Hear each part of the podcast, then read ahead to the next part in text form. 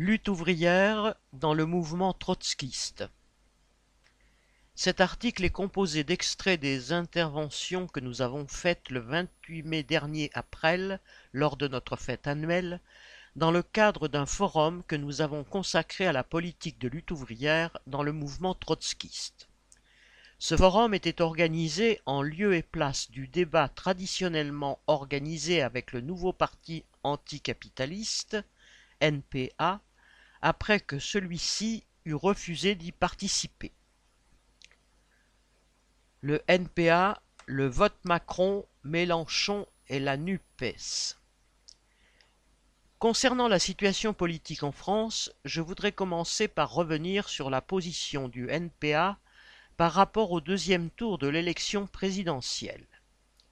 Après avoir commencé par dire, au soir du premier tour, qu'aucune voix ne devait aller à Le Pen en critiquant vaguement la politique libérale de Macron,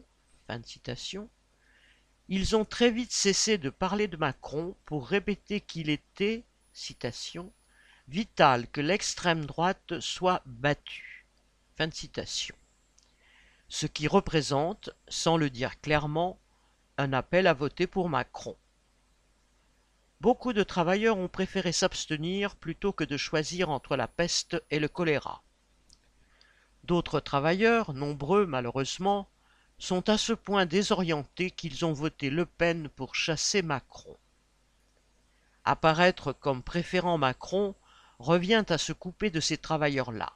Il y avait un combat politique à mener, des discussions à avoir avec beaucoup de travailleurs, non pas pour les convaincre de soutenir Macron, celui qu'ils considéraient comme un ennemi, voire leur pire ennemi, mais pour tenter de les convaincre que la politique menée par Macron n'était pas liée à sa seule personnalité, mais qu'elle était celle que la bourgeoisie exigeait de celui qui gérait ses affaires, et qu'elle exigerait de tous ceux qui prétendaient occuper cette place, quelle que soit leur étiquette politique.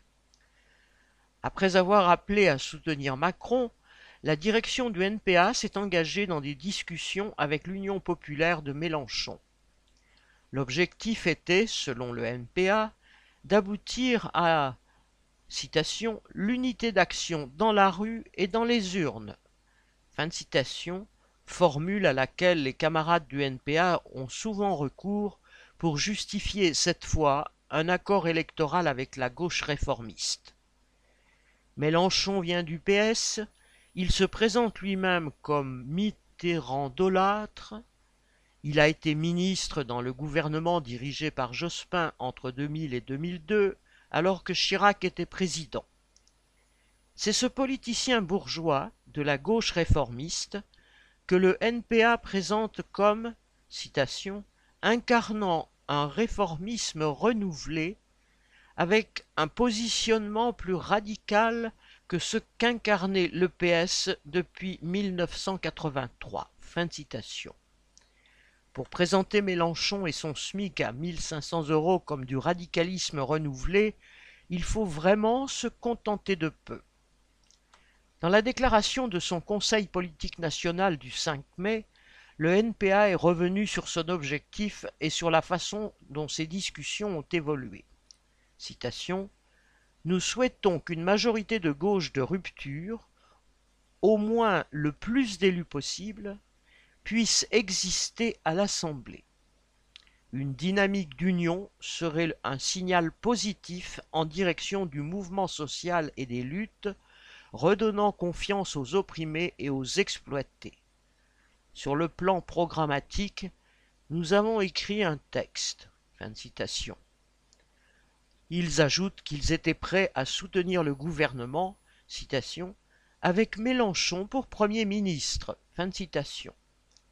Et puis, patatras, il y a eu l'accord avec les Verts et surtout avec le PS.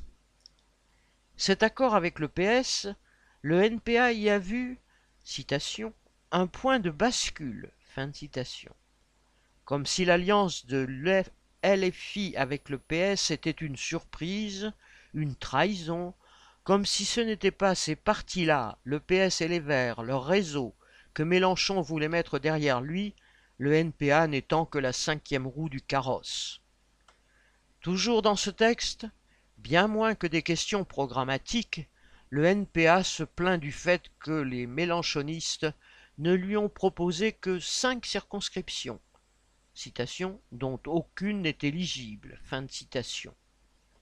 Constatant que le PS s'est vu accorder trois fois plus de circonscriptions que ce qu'il a pesé, et, citation, le NPA trois fois moins, fin citation, ses camarades en ont conclu que, citation, l'Union populaire aurait souhaité une participation du NPA à la NUPES, mais sans possibilité d'existence réelle en son sein.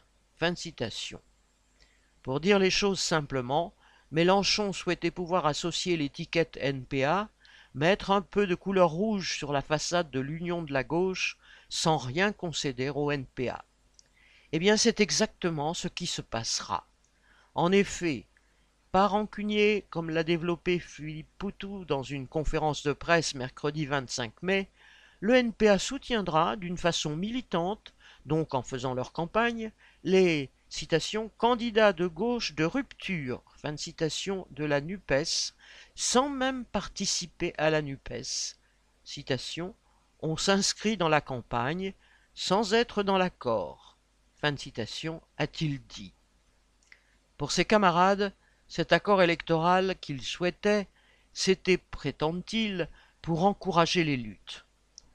En quoi est-ce un encouragement aux luttes que de soutenir un Mélenchon qui déclarait au moment de la présidentielle qu'en votant pour lui, on économiserait des kilomètres de manifestations. Développer les illusions dans cette gauche très vaguement réformiste, en quoi est-ce un encouragement aux luttes? En tout cas, Mélenchon souhaite, lui, que ce ne soit pas le cas, et il le dit clairement. Et si les luttes se développent, ces illusions peuvent avoir des conséquences encore plus dramatiques, car ces luttes seront menacées d'être dévoyées et trahies par des politiciens comme Mélenchon. Rappelons que quand les travailleurs se sont lancés dans une grève avec occupation d'usines en mai-juin 1936, les dirigeants syndicaux, les dirigeants du PC et du PS ont réussi à convaincre les travailleurs qu'il fallait savoir terminer une grève et laisser du temps au gouvernement de Front populaire de Blum pour faire le reste. Le reste n'est jamais venu, car Blum a fait mine de découvrir le mur de l'argent, entre guillemets.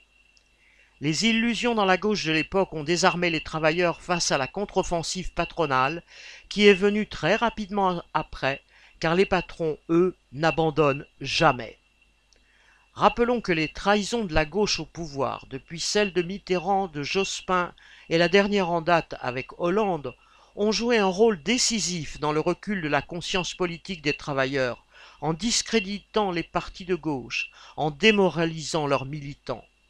On ne sait pas si l'opération politique de Mélenchon va suffire à effacer des années de trahison et à ranimer les illusions dans l'union de la gauche mais la direction du NPA considère qu'il n'y a rien de plus urgent que de contribuer à aider Mélenchon à le faire.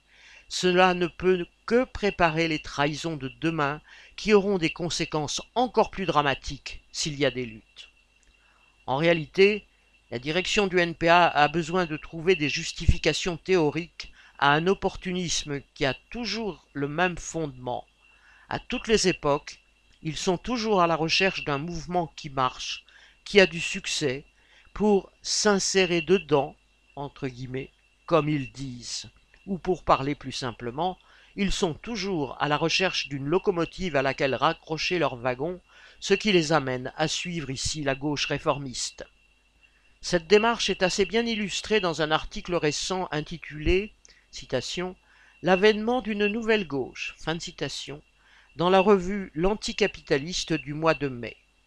L'auteur écrit parlant du NPA, citation, Notre activité se résume souvent à la propagande et à la participation, parfois même de l'extérieur, aux combats syndicaux. Et de conclure, citation, Nous avons besoin d'un choc pour nous reconnecter aux préoccupations et aux modes d'action réels des classes populaires. Fin citation. En quoi consiste ce choc? Nous l'apprenons juste après. Citation Dans le 20e arrondissement de Paris, par exemple, nous tentons de nous intégrer à la campagne de Danielle Simonet, une des principales dirigeantes de la France insoumise, qui combine des moments de débat collectif avec un travail systématique de rencontre des habitants de ce quartier très populaire par les diffusions de tracts devant les écoles et le porte-à-porte le soir.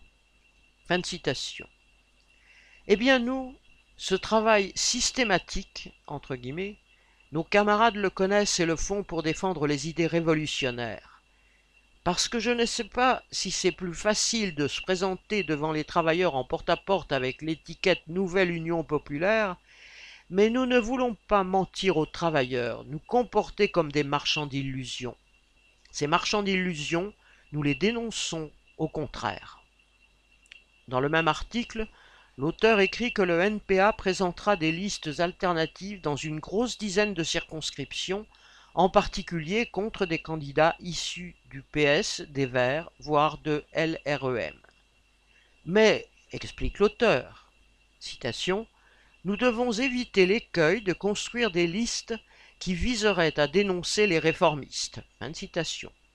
De ce fait, pour ne citer que cet exemple, le NPA a décidé de ne pas présenter de candidat face au dirigeant des Verts, Julien Bayou, dans la dixième circonscription de Paris. Dans un communiqué, le, NPA explique, citation, Nous n'étions pas en mesure de susciter une candidature unitaire alternative, aucune force ne se détachant de la NUPES contre la candidature de Bayou.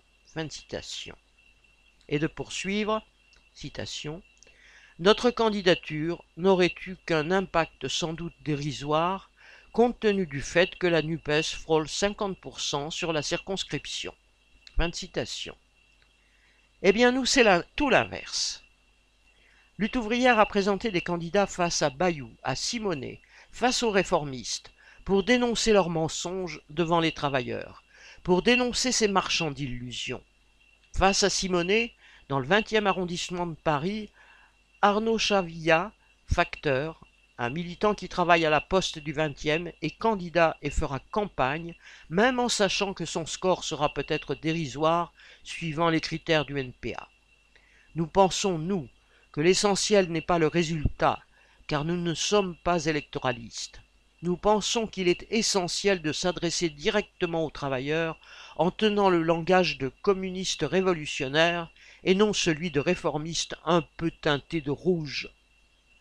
Que l'objectif dans une telle campagne est de préparer l'avenir et de permettre à ceux qui, dès aujourd'hui, sont susceptibles, même très minoritaires, de se reconnaître dans ce programme, dans ces idées, de les conforter, de leur dire qu'ils ont raison de penser ça, qu'ils doivent être fiers d'avoir confiance dans les luttes de la classe ouvrière et seulement dans ces luttes pour changer la société.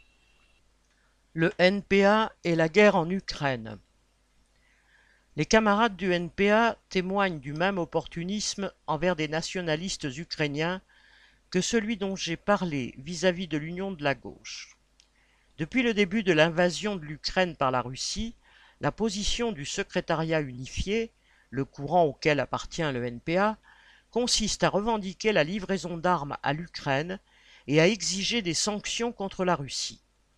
Citation, par solidarité avec la résistance ukrainienne, fin de citation, explique-t-elle. L'invasion de l'Ukraine avait de quoi choquer, horrifier, il fallait la condamner, la dénoncer, dénoncer les méthodes de terreur de Poutine et son mépris total pour les populations ukrainiennes et aussi russes, qui se retrouvaient plongées dans une guerre fratricide.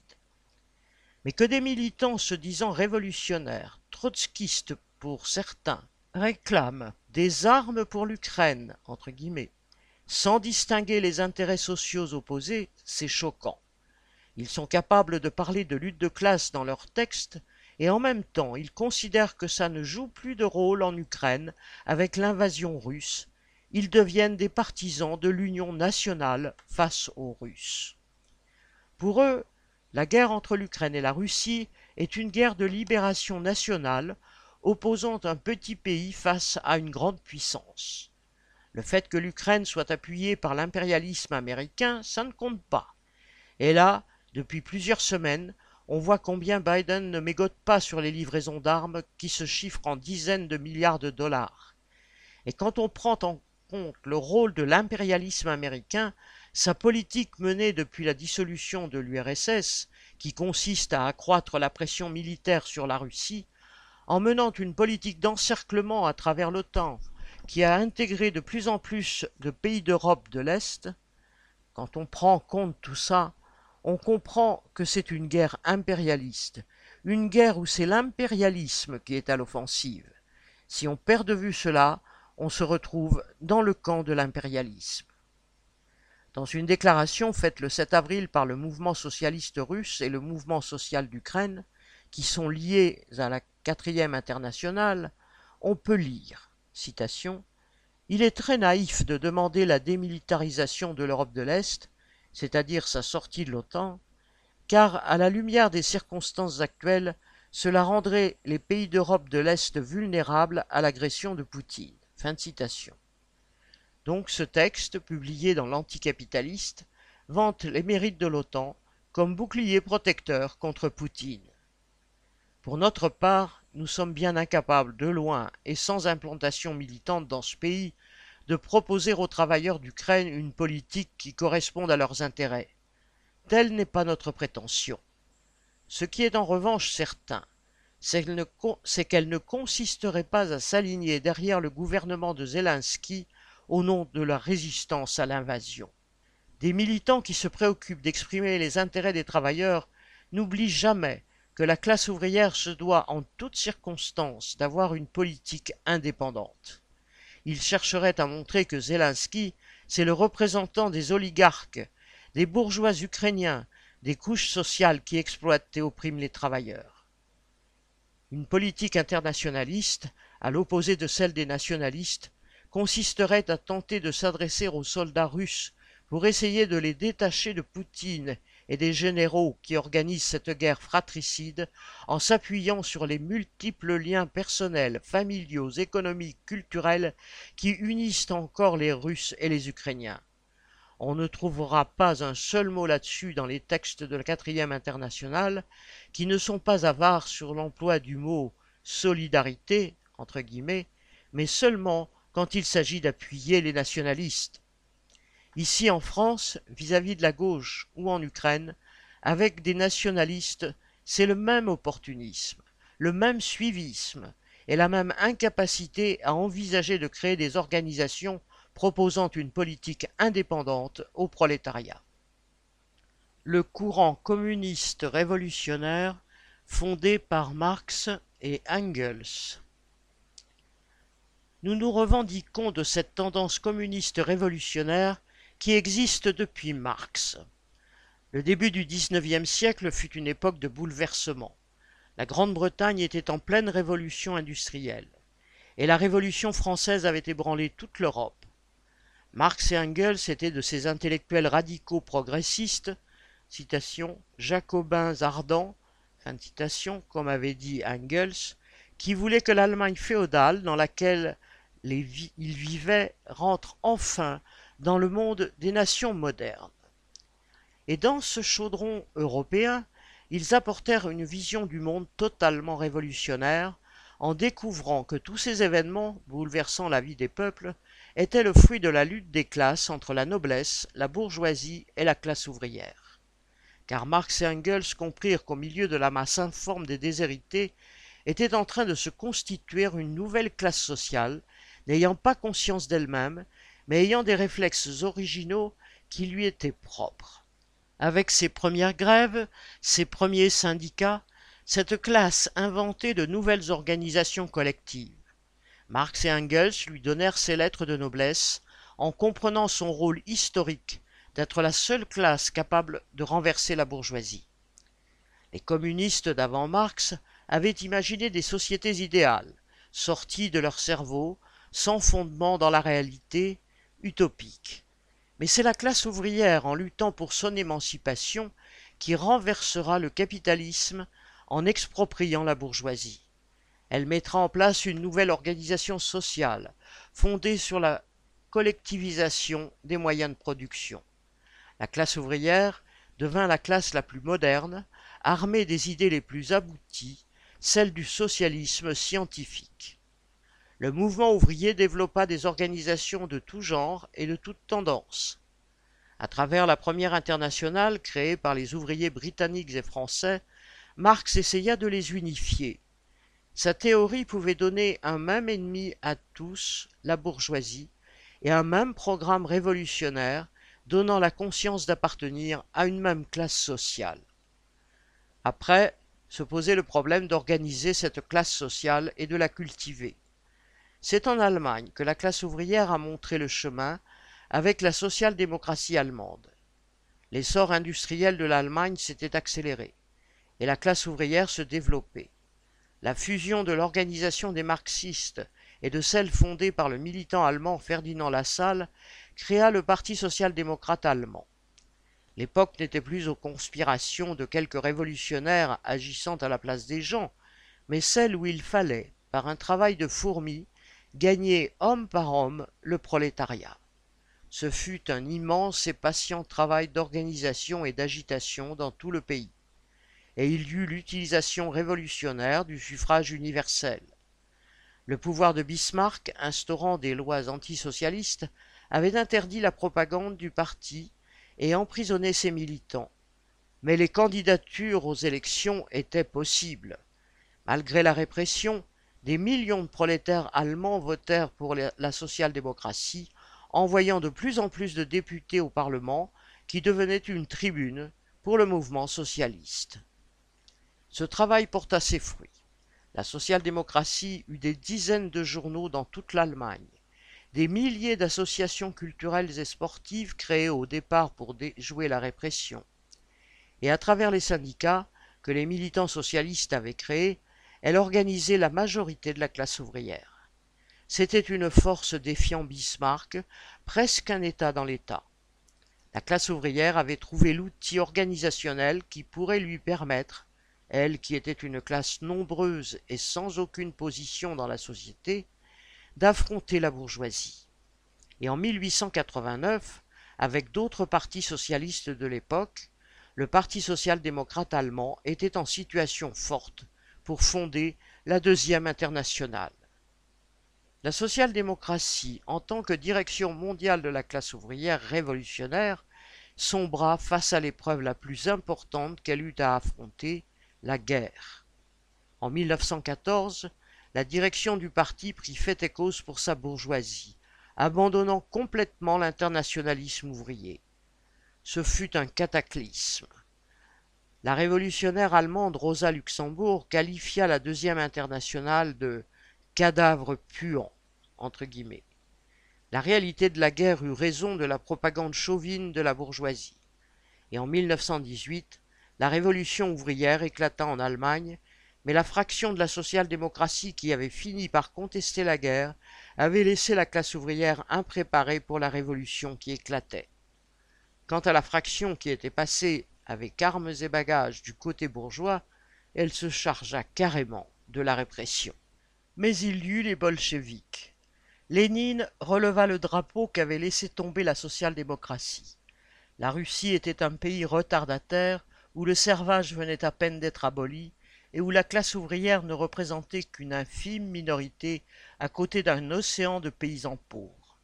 La jeunesse intellectuelle, en révolte contre la bureaucratie tsariste policière et bornée, avait tout tenté, réveiller les moudjiks des campagnes, le terrorisme individuel. Elle se tourna enfin vers les idées marxistes. Même si la classe ouvrière était très minoritaire, elle seule était capable, si elle prenait conscience de ses intérêts, d'une cohésion dont la paysannerie ne serait jamais capable. Et cela ferait du prolétariat une force qui pourrait ensuite entraîner la paysannerie pour renverser le tsarisme et la bourgeoisie. Pour organiser cette classe ouvrière, Lénine élabora la conception d'un parti de militants professionnels, entre guillemets, dont le métier était d'organiser et cultiver les travailleurs partout, en relation étroite avec la direction du parti. Au départ, dans la tête de Lénine, une telle organisation centralisée, avec une sélection des membres, était imposée par les conditions spécifiques de la Russie. L'histoire allait montrer que ce type de parti permettrait à la classe ouvrière de prendre le pouvoir.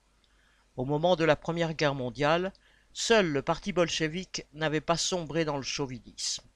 À partir de février 1917, dans la Révolution russe, il joua un rôle prépondérant. D'un groupe réduit à peu de militants par la guerre, il se transforma en un gigantesque parti, faisant corps avec les masses exploitées. La classe ouvrière s'empara de la direction de la société après avoir vaincu le tsarisme et chassé les bourgeois réfractaires. Cet événement eut un écho planétaire. Une vague révolutionnaire déferla sur l'Europe et les communistes russes dominèrent le mouvement ouvrier révolutionnaire. Ils fondèrent l'Internationale communiste, ou Troisième Internationale, le parti mondial de cette révolution qui faisait face à toutes les bourgeoisies du monde, menaçant comme jamais l'ordre établi de la bourgeoisie. Le stalinisme a brisé la continuité du courant communiste. Mais la vague révolutionnaire reflua dans tous les pays. En URSS, la révolution avait tenu, mais le pays était détruit par la guerre mondiale et la guerre civile. La classe ouvrière avait tout donné pour vaincre les armées contre-révolutionnaires. Elle en sortait laminée. Dans ce pays économiquement arriéré, l'isolement fut le terreau sur lequel se développa une bureaucratie soviétique qui mit la main sur les acquis de la révolution. Mais Lénine mort, il restait Trotsky, qui leva le drapeau de la lutte contre cette bureaucratie, entraînant des milliers de militants. C'était l'opposition de gauche, dont on ne sait bien des choses que depuis que les archives du Parti communiste de l'Union soviétique ont été ouvertes à la chute de l'URSS. Pour cette opposition, il n'était pas question de créer un nouveau parti à la place de celui qui avait fait la révolution russe, le parti de Lénine et de Trotsky. Les oppositionnels voulaient régénérer ce parti en misant sur la classe ouvrière, sur sa capacité à reprendre le chemin de la révolution et à faire le ménage. L'opposition regagna un pan entier du parti. Pour le congrès de 1927, elle sortit un programme contenant un certain nombre de revendications en faveur du renforcement de la classe ouvrière et mettant au premier plan la lutte contre les comportements bureaucratiques proposant des mesures pour le retour de la démocratie à l'intérieur du parti. En réponse, la bureaucratie arrêta les militants de l'opposition et les envoya en camp. Pendant ce temps, dans l'internationale communiste dominée par le parti russe, la bureaucratie s'était imposée face à des militants sans l'expérience révolutionnaire du bolchevisme, en prenant soin d'épurer systématiquement tout élément susceptible de sympathie avec les idées de Trotsky. Les trotskistes soviétiques restaient seuls pour représenter le mouvement communiste révolutionnaire. À la veille de la Deuxième Guerre mondiale, Staline décida de les exterminer, car ils représentaient toujours une menace mortelle pour la bureaucratie. En les assassinant, il brisa cette chaîne humaine de continuité qui menait de Marx à eux, faisant de ce que la bourgeoisie n'avait pas réussi à faire. Noske avait assassiné Rosa Luxembourg et Karl Liebknecht, mais il n'avait pas réussi à éliminer tous ceux qui étaient passés du côté de la révolution russe. On a bien du mal à prendre la mesure du capital politique qu'ils représentaient. Déportés et emprisonnés dans les camps staliniens, leur détermination à se battre jusqu'au bout a été sans faille. Même durant cette dernière période, leur débat politique, qui nécessitait une organisation clandestine à travers toute l'URSS, touchait tous les événements internationaux. Et surtout, ils avaient un dirigeant en la personne de Trotsky, ayant la capacité d'être une direction révolutionnaire pour la classe ouvrière. Pour couper plus sûrement ces hommes de leur leader, Staline avait expulsé Trotsky du RSS une dizaine d'années auparavant. Trotsky avait alors été en contact avec le reste du mouvement ouvrier mondial mais les partis communistes stalinisés lui firent la chasse, ainsi qu'à tous ceux qui l'aidaient. Quelques rares individus, issus de ces partis, se tournèrent vers lui. Et de jeunes militants, intellectuels pour la plupart, le rejoignirent, prêts à affronter les méthodes de gangsters des staliniens. mais il n'était pas du tout du niveau des militants de l'opposition de gauche en URSS. Trotsky essaya de recréer des partis révolutionnaires avec eux, mais ces trotskistes, qui se revendiquaient de son combat, ne réussirent jamais à construire des organisations implantées dans la classe ouvrière. Ils sont restés dans un milieu non ouvrier, influencé par des idées petites bourgeoises. Trotsky s'est battu contre cette influence petite bourgeoise et sur la nécessité de trouver le moyen de se lier à des travailleurs. En 1938, il créa la quatrième internationale. À lui seul, Trotsky incarnait encore la pensée révolutionnaire. Alors, depuis l'autre bout du monde, Staline le fit assassiner. Avec sa disparition, après celle des milliers de trotskistes soviétiques, la quatrième internationale était annihilée, détruite physiquement. Notre tendance politique réimplanter les idées trotskistes dans la classe ouvrière. Notre tendance est née de militants qui voulaient rejoindre le combat des trotskistes en Espagne pendant la Révolution, mais qui se sont arrêtés à Paris en juin 1936. Puis, séparés de fait du reste du mouvement trotskiste par la guerre, ils se sont mis à construire un groupe sur la base des idées de Trotsky et avec l'idée que s'implanter dans la classe ouvrière était fondamental. À la fin de la Deuxième Guerre mondiale, le mouvement trotskiste éparpillé par la guerre voulut se réunifier. Les camarades de notre tendance y étaient prêts, à condition de discuter d'un point important. Au début de la guerre, toute une partie des trotskistes français avait sombré dans le chauvinisme en défendant l'idée qu'il fallait, contre l'armée allemande et la collaboration, soutenir la fraction de la bourgeoisie pensant français entre guillemets. Le reste du mouvement trotskiste a tout simplement refusé d'en discuter, et cela a maintenu nos camarades à l'écart de cette réunification. Même à part, nos camarades pensaient pouvoir faire la démonstration que malgré le cordon sanitaire du PCF autour de la classe ouvrière, il était possible de gagner des cadres ouvriers et montrer l'importance de ce travail d'implantation. Il y eut la grève à l'usine Renault de Billancourt en 1947, dirigée par Pierre Bois, militant de ce groupe, qui constitua un comité de grève contre l'appareil hégémonique de la CGT. Cela obligea cet appareil à étendre la grève à l'ensemble du site Renault. Et les ministres communistes, forcés de soutenir la grève, furent exclus du gouvernement. Malgré cela, les dirigeants du reste du mouvement trotskiste ignorèrent complètement cette démonstration. Ils étaient à la tête de la quatrième internationale fondée par Trotsky, en avaient récupéré l'héritage, et cela leur suffisait bien. De même, ils ne cherchèrent jamais à s'implanter dans la classe ouvrière.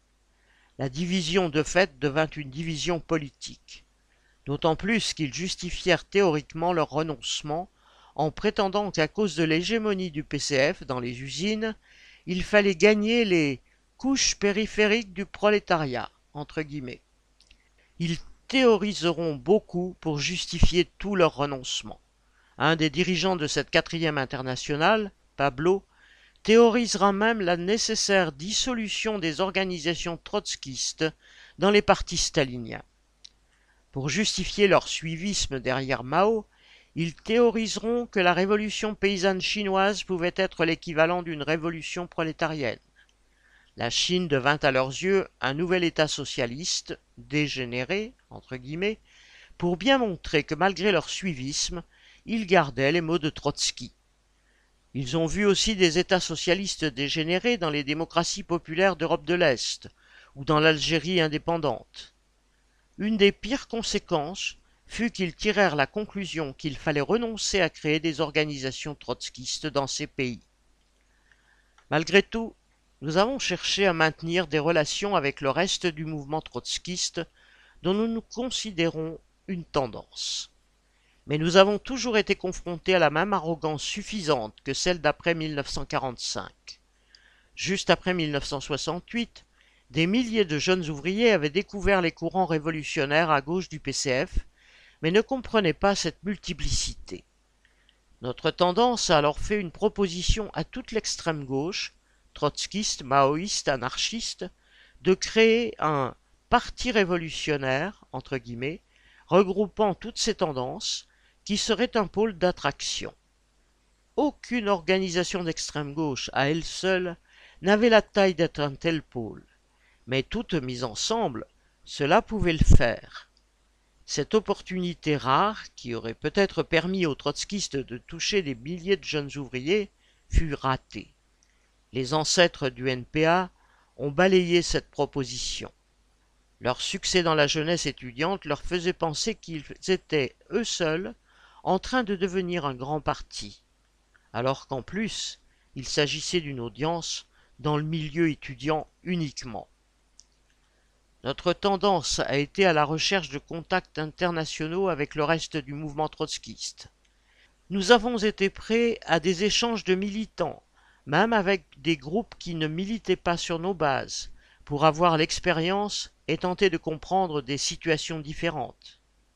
Au milieu des années 1980, alors que Lutte ouvrière et la LCR avaient fait des campagnes électorales communes, des fêtes communes et que des réunions de cellules d'entreprises communes avaient eu lieu également, le secrétariat unifié a proposé à Lutte ouvrière d'adhérer à la quatrième internationale en tant qu'organisation observatrice. Mais le simple fait de leur dire ce que nous pensions de leur politique passée leur a fait refermer la porte. Nous avons toujours été confrontés à la même attitude de leur part. Citation Rejoignez-nous, mais d'abord abandonnez vos critiques. Fin de citation. Non, nous sommes prêts à discuter, mais pas à nous taire, ni à dire ce que nous ne pensons pas. Nous ne sommes pas sectaires et nous ressentons le morcellement du mouvement trotskiste comme une faiblesse. Mais nous savons aussi que la cause fondamentale de cette faiblesse est l'absence d'implantation dans la classe ouvrière.